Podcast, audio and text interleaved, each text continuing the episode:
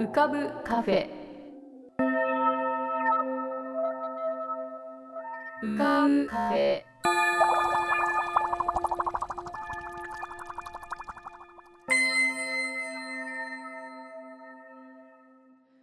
2022年3月11日こんばんは。癒しのアートポッドキャスト浮かぶカフェシーズン6へようこそ。カフェ店主の幸代です。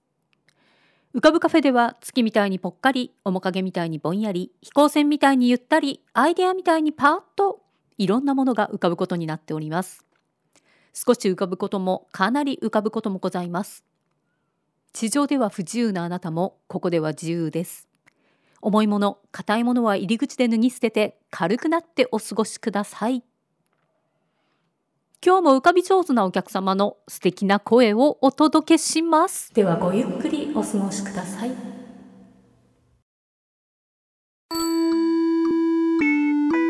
ムラムラこと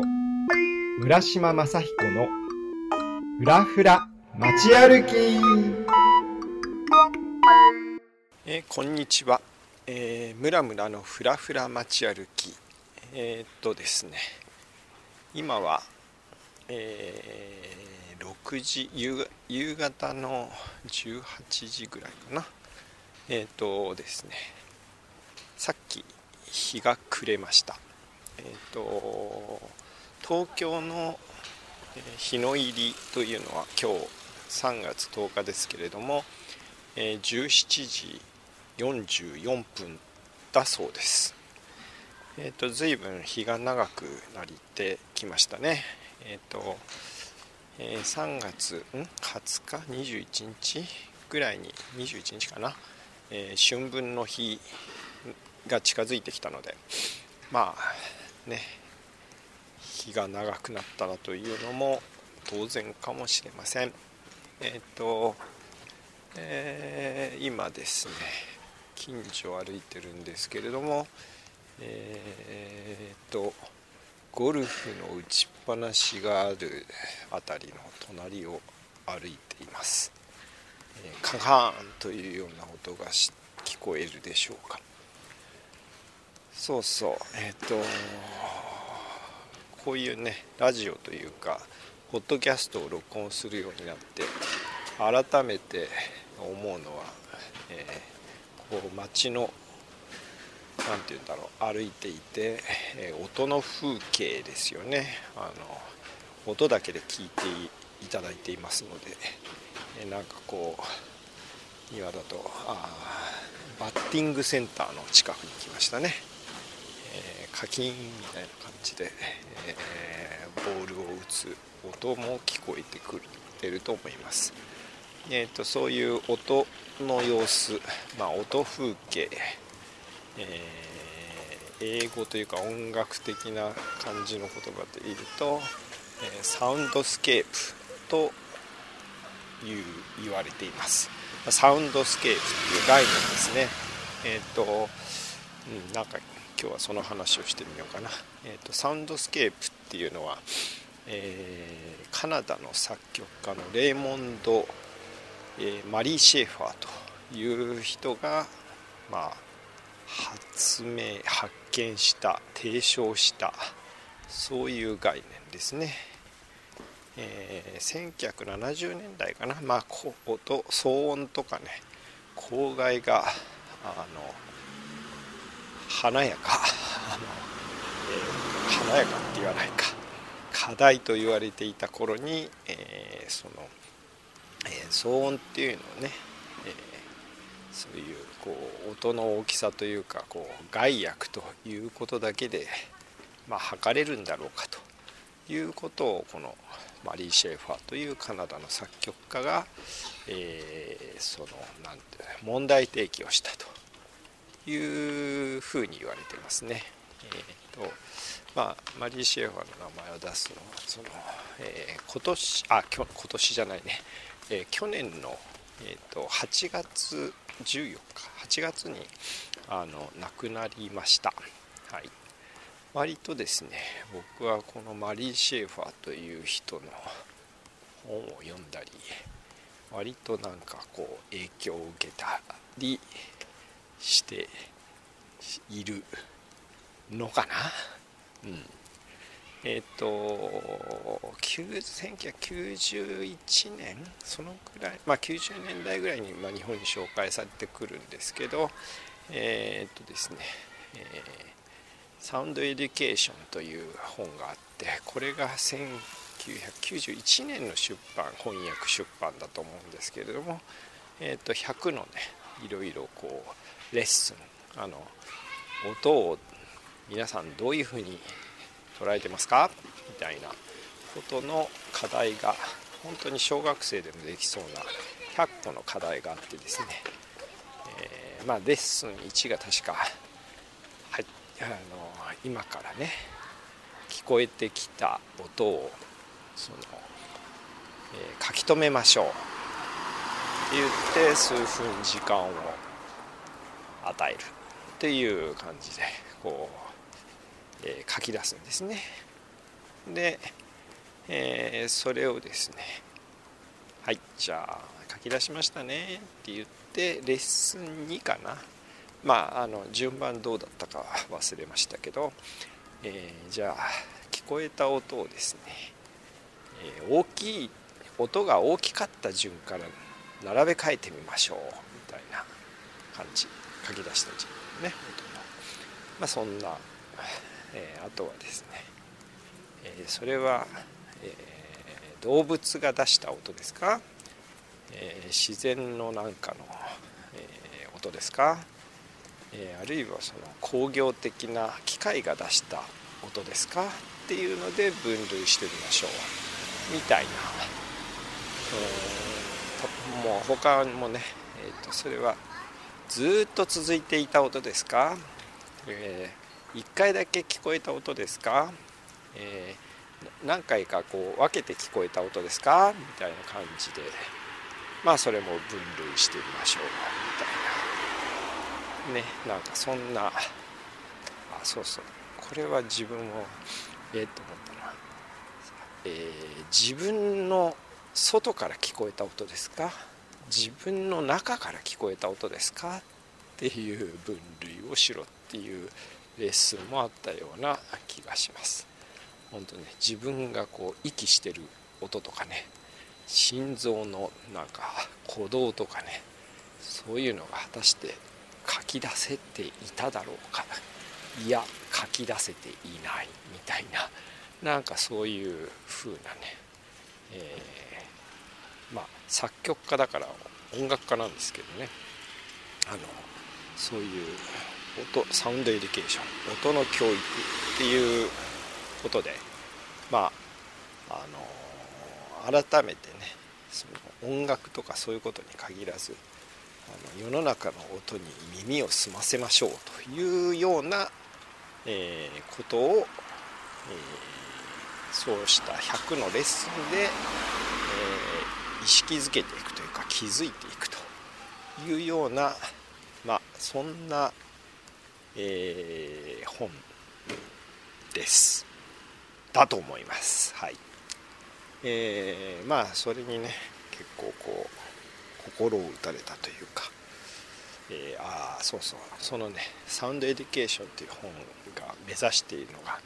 ear cleaning っていうんですね、えー、耳掃除。まあ改めてその本そのレッスンをやってみるとですね今まで聞こえていなかった音が聞こえてくる。あるいは気づかなかった音に対して気づくことができる。促されるっていうんでしょうかね、まあ、まさにイヤークリーニング耳掃除が、はい、あできるというか、まあ、それのためのレッスンというそういう、はい、本だと思います。えー、っとね復刊してないよな。あの8月に亡くなった段階の時にねアマゾンとかでちょっと調べたら、えー、なかったです。あのアマゾン中古の本も紹介で出てきますけどその時見たらね、えー、2万円とかなってました。確か1600円ぐらいの本だったと思うんですけどはい。えー、そんなわけで復刊が望まれるわけですけれども、えー、っと皆さん、えー、ぜひですね、えー、そうね図書館にだったらあるんじゃないかな。あの気になった方は読んでみてください、えー、はい。なんかそんな話です。なんか今もいろいろ聞こえてきますね。車の音とか。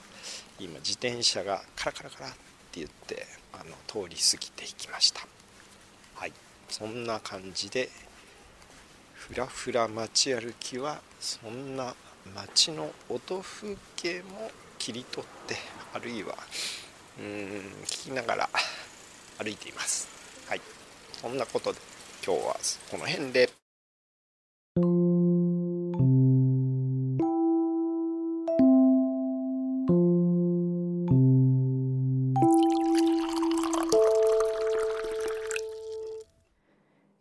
実は今日は浮かぶカフェのちょっとした記念日です。浮かぶカフェが始まって以来開店して以来初めて日本で今日はお店を開いております。東京にいるんですけれども、まあ、もうちょっと限定しますと上野近辺にいるんですけれども。いやまあ、いつもこうやって日本に帰ってくるとちょっとした浦島太郎気分になるんですけれどもさすがに今回は2年3ヶ月ぶりということで浦島太郎度がかなり高いです。あこれは何だろう新しいものが駅が変わっているお店が変わっているなんか人の目つきもちょっと違うみんなマスクかけてるっていう感じで、えー、結構ドキドキしますね。で今まあちょっとそのまるでスペースシップの中のような感じでやたら静かなお部屋の中にいるんですけれどもちょっと一歩外を出るとでもすごいそうですね 5, 5分も歩かないところで都会のど真ん中に行きますのでかなりドキドキします。ドキドキが多いですね。えー、まあ浦島太郎といいますか、まあ、ちょっと宇宙人みたいな気持ちになるんですけれどもでもそうですね。なんかあの宇宙人も自分の星では別に宇宙人じゃないわけでふるさとなわけですから、まあ、ちょっとこう旅して出てくるとそこでは宇宙人あの人宇宙人っていうふうに言われてしまいそしてなんか見るもの聞くものが全て分かんない。何これっていう感じで新鮮に感じられるんですが。ということは今ここで、えー、これを聞いている皆様も実は宇宙人だっていうことなんですね。えー、でもまあ自分のこう慣れ親しんだ場所にずっといればなんかそのことに気がつかないんですけれども。ちょっといつもとは違ったところに行ってみる、まあ、特にそうですね。違う国なんかに行ってみるといきなりもう宇宙人に変わるわけです。であれって昨日までは自分が地球人であっちが宇宙人だったはずなのにいつの間にかその立場が逆転しているではないかこんなことが起こると思います。まあでもこの宇宙人体験というのはなんか非常に重要なことじゃないかと私は思っております。というのはみんなが地球にいる人は本当は宇宙人で、えー、あっちの国がどうだとかこっちがどうだとかっていうようなこともまあまあ全員まあ何て言うか人間っていうことで言うとそれほどには残念ながら違わないという部分もあってただどうしてもなんかこうどっちが偉いみたいな話になっちゃうんですけどでもこういろいろなところに行ってみるとあなんか私も宇宙人だったかということに気がつくと。あとはですねそうですね最近、まあ、座禅をしてるっていう話があったんですがまあそのそうですねそういう時にこう聞いた話なんですけれどもなかなかこう現在っていうところにはいられないらしいんですね人間は。でついこの過去とか未来の方にいつもいてこの瞬間今のまさにこの瞬間っていうのにはなかなかどうしてか分かんないんですけどいられないと。でもこの瞬間にいるっていうのはなんか結構幸せなことらしいんですね。で過去を振り返って思い悩んだりあああの時あしとけばっていうふうに思ったりもしませんしああ明日締め切りがあるんだって辛いとかそういうこともないので今ポーンっていうふうにポヨヨヨーンとこの現在に浮かぶというえそれはなんか幸せなことらしいんですそれができれば。でまた無理してそうしようと思うとなかなかできなかったりするんですけどえこのあのちょっとこう違うところから帰ってきて数日間そうですね1週間ぐらいものすごくいつも宇宙人な感じになるんですがそれはなんかその現在を体験しているっていうようなそういう感覚にも近いものがあるような気がします。とにかく生息しているというなんかこう五感がすごく鋭くなるというかまあ、サバイバルモードに入るっていう感じもあるんでしょうかね新しい環境に来るっていうことで。でそれは結構意外に楽しいことだったりもします。それがまあ1週間2週間3週間4週間ぐらい経ってくるとまたそれが日常に変わってきてなんとなくその現在の今のとっても素敵ないろんなことが周りにあるっていうことがなんか気づかなくなってきて色あせていってしまうという。ということでまあでも別に旅行しなくても多分宇宙人になれるんじゃないかと思います。新しい本を読んだりなんかいつもとは違う道を通って買い物に行ってみるとか。いつもとは違うお店に行くとか。そうですね。ちょっとゆっくり歩いてみるとか。なんかそうすると現在がグワーンって広がってあなたも私も楽しい宇宙人になれるんじゃないかななんて思っている。ああ日本に帰ってきました。そんな夜です。これ結構ライブです。今まさにこの瞬間です。ありがとうございます。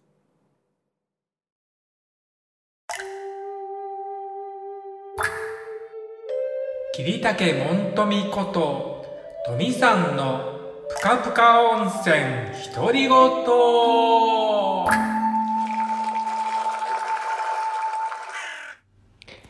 えー、皆様お元気でお過ごしでしょうか？本日もぷかぷか温泉にご入湯いただきまして誠に大きにありがとうございます。えー、今はですね、えー、東京のアパートにおります。はい。えー、3月はですね、地方巡業の、えー、時なんですけどね、えー、昨日、尼崎公演を終えて、今日は移動日ということで、明日はね、あの、高崎での公演なんですよ。それで、みんなが移動日ということで、移動しておりますが、えー、僕は東京にアパートを借りておりますので、えー、今日は東京のアパートからプカプカをお届けしております。はい。で、あのー、ここずっと全然詩が詩がっていうか詩を書いてないんですけど今日久しぶりにちょっと詩のちょっとこうタイトルというか思いのやつが浮かんでた今できた詩を皆様にお届けしたいと思います。言葉を噛むというね、詩なんですけどね。ねじゃあちょっと朗読したいと思います。言葉を噛む。あなたがふっとつぶやいた言葉が私はわからなくてさっきから一生懸命言葉を噛んでいます。すぐに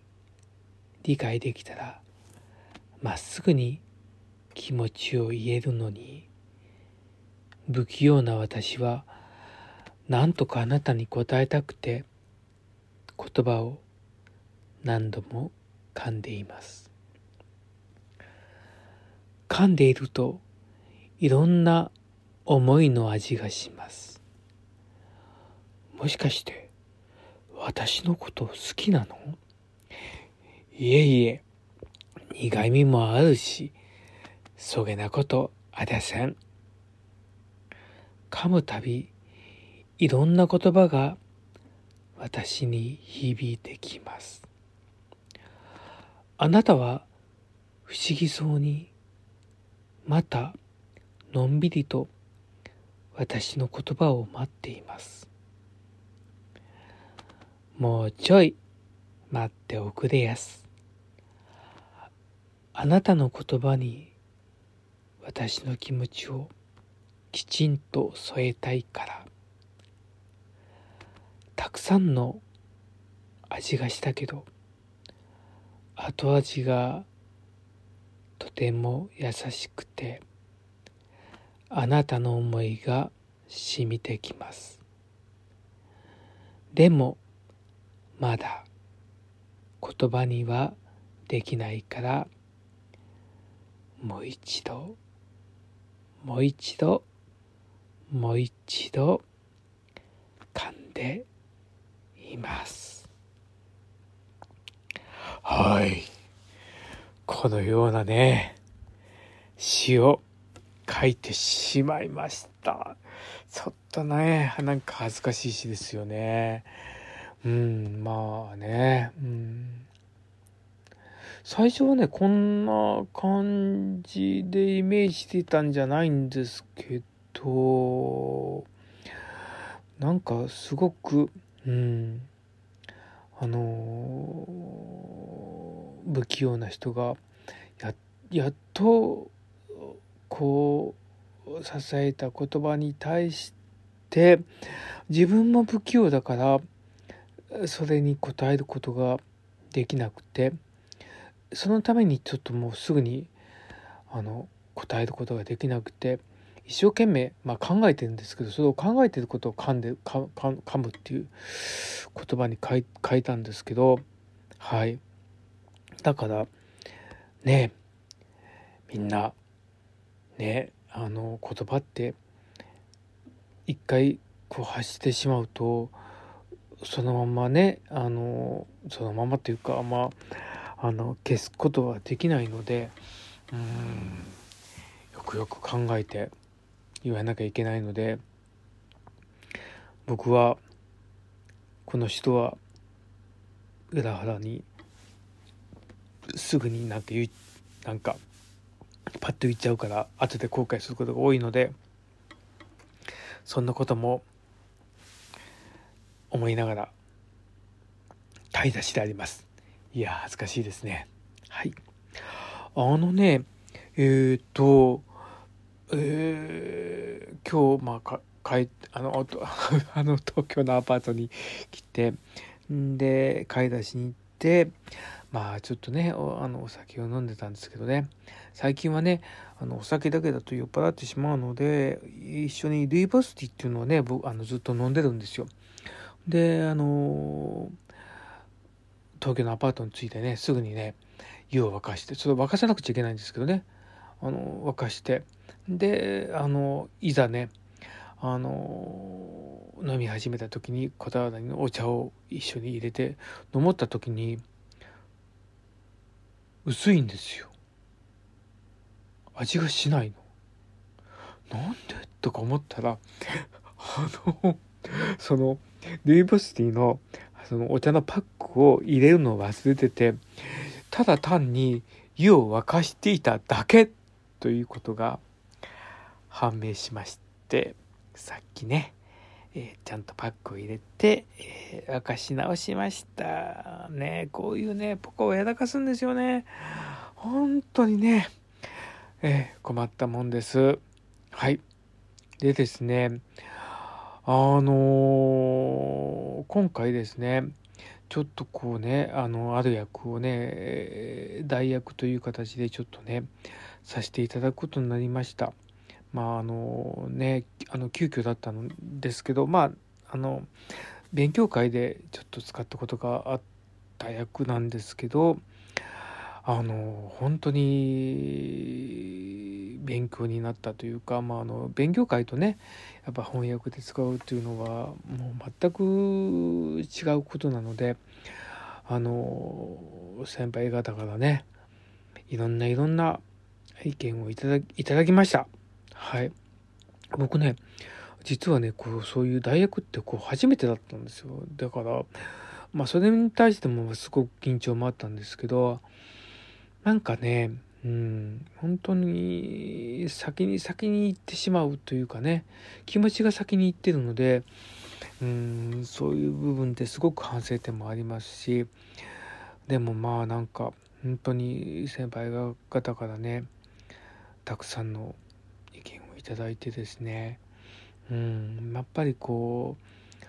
その役に対してのこう考え方いろんな考え方があるんだなってね、うん、ただ思っ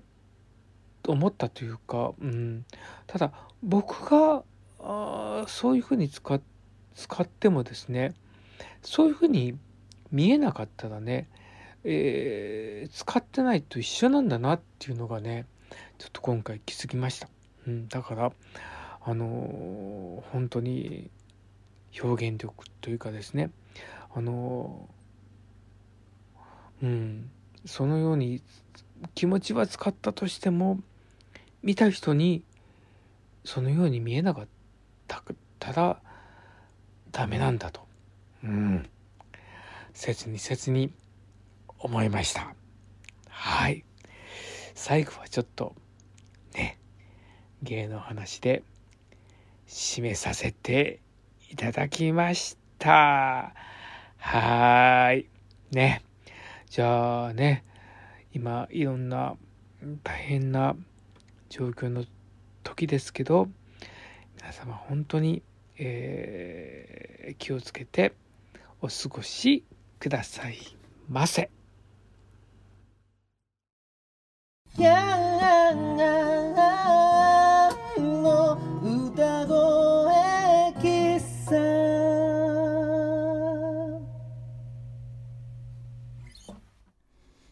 ー、皆様おはようございます。こんにちは。こんばんは。長谷川徹でございます。ヤンでございます。えっ、ー、とですね前回はですねあのお外でですねあの長野県、えー、木曽郡、うん、大滝村という場所にあのアーティストの冬眠という企画でですね、えー、行っておりましてそちらで、え、生まれた歌を歌わせていただきましたけれども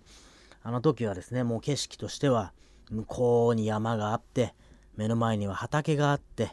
で、えー、犬と鶏がいるというようなですね非常にこう牧歌的なあ景色であったんですけれども東京に帰ってまいりまして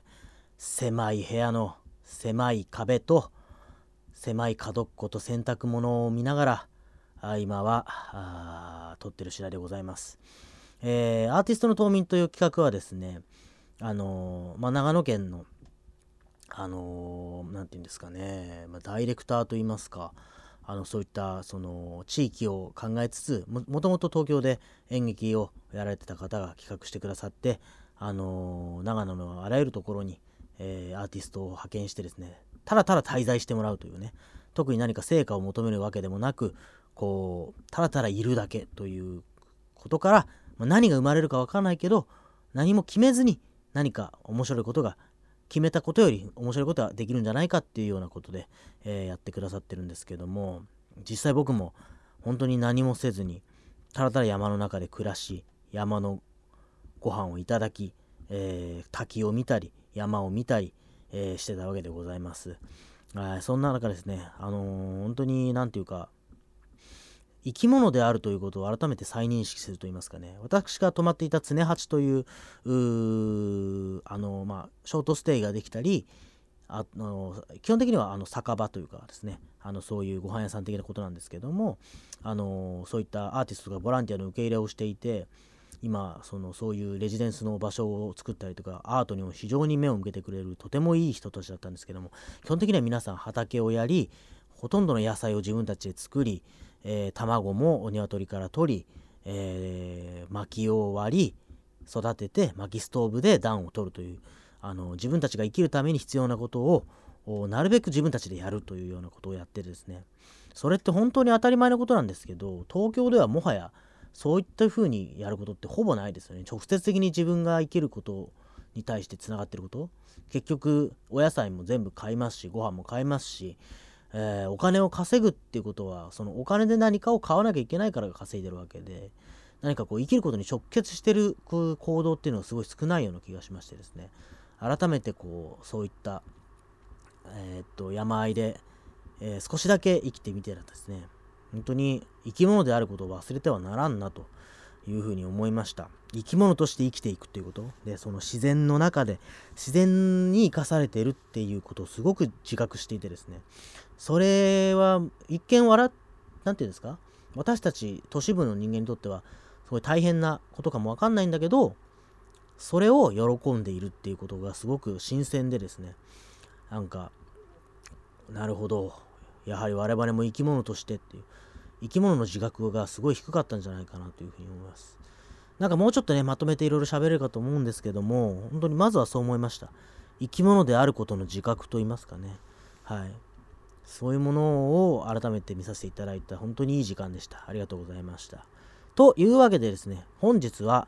えー、トミさんの詩に歌をつける第3弾でございます。またいただきました。ありがとうございます。ちょっとメッセージいただきたので読んでみますね。えっ、ー、と、実は中学生の頃に時に作った詩ですがヤンさんに第3弾として曲をお願いしたいですリクエストはサビがない盛り上げないで淡々とした感じ童謡っぽい感じかなまた変なこと言ってると思うかもしれませんがどうぞよろしくお願いいたしますということでしたのでやらせていただきましたちょっとねこれもどうな答えきれてるか分かりませんが、えー、聞いていただきたいと思います、えー、タイトルはリングベルドリーム。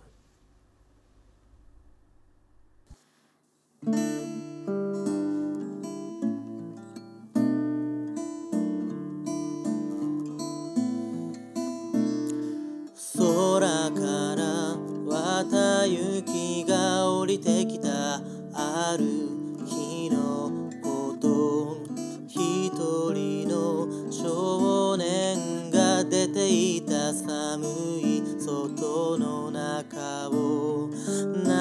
何を求めて何を探しに行ったのだろう。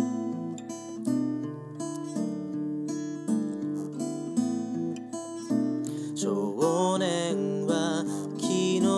見たあの夢を求めて出ていった。リ